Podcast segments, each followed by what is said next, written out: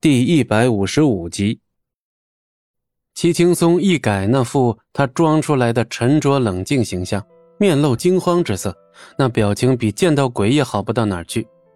爸，你怎么了？这是这谁啊？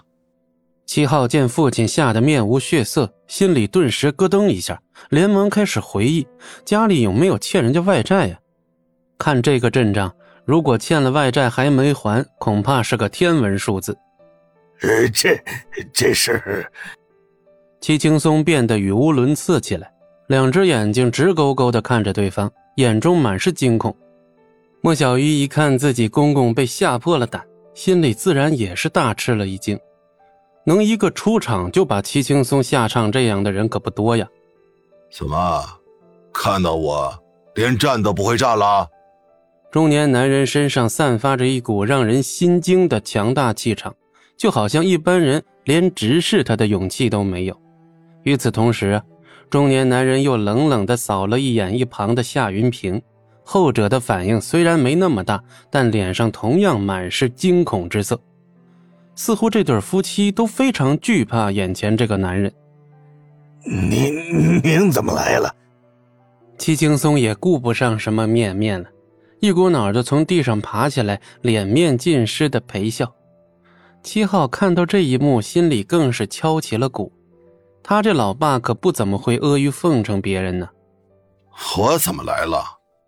中年男人眼睛一眯，嘴角忽然勾起一抹冰冷的笑容，哪怕只是一抹笑容，都能把戚青松夫妇吓得浑身一颤，甚至不敢再说话了。戚青松，你现在本事不小啊，都敢跟我对着干了。中年男人直接拉了把椅子坐了下来，神色不变的说：“我怎么敢跟您对着干呢？这是不是有什么误会呀？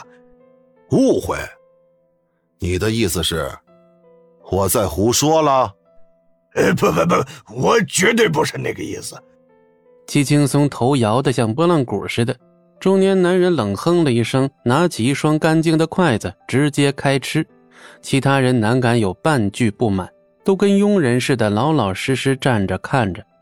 等中年男人每一道菜都尝过之后，把筷子往下一扔：“真难吃，你可以换个厨子了。”“是是，改日我一定换。”随即，中年男人的目光又落在了莫小倩的身上，而且认认真真上下打量了一番。莫小倩的脸色微微一变。对方的眼神如此肆无忌惮，但他却不敢再说什么了。呃，你好，这是我的妻子。中年男人都没理会七号，对着戚青松笑道：“把你这儿媳妇借我玩几天怎么样啊？”啊，这……戚青松吓了一大跳，瞪大眼睛，不知道该如何回应。是个正常人，恐怕都会毫不犹豫的拒绝这种无理过分要求。但是戚青松却不敢，莫小倩身躯微微一颤，不由得躲到了七号身后。呵呵，开个玩笑罢了，我对破鞋可没什么兴趣。闻言，戚家人脸色微微一松，而莫小倩却觉得这话很刺耳，但也得硬着头皮露出一抹尴尬的笑容。赵哥，您今天来还带着这么多人？到底所谓何事啊？你跟莫家走得挺近啊。呃，这莫家儿媳妇就是莫家人，自然就走得近一些了。哦，原来他是莫家的啊！中年男人又瞥了莫小倩一眼，那眼神的犀利，吓得莫小倩都快窒息了。哎，对，不知赵哥这么问，是不是因为莫家的谁得罪了您呢？得罪，呵呵呵。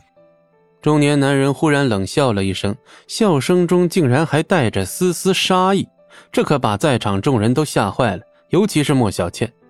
他哪知道家里人究竟如何得罪了这个可怕的存在？小小一个墨家，也敢从我赵天寿的手里把天创的合同抢走？齐青松啊，你觉得？这是不是得罪了我呀？这位突然闯入戚家，吓得戚青松像孙子一样的男人，竟然是赵家之主赵天寿。这回连七号跟莫小倩的脸色都变得惨白起来了。有些人呢，哪怕从未见过面，也知道是多么恐怖可怕的存在。一旦招惹了，就算有十条命都不够死的。啊，赵哥，赵哥，您怎么也……戚青松顿时面无人色了。他终于明白赵天寿今天为何到来。怎么，我做生意还得得到你的许可了？戚青松连忙否认，吓得冷汗都出来了。王家也就算了，他们家大业大，我赵天寿还招惹不起。哼！不过区区墨家，我还没放在眼里。戚青松，我听说你们可是统一战线的。你是不是打算站在墨家那边啊？此话一出，餐厅中顿时鸦雀无声。本集播讲完毕，感谢您的收听，我们精彩继续。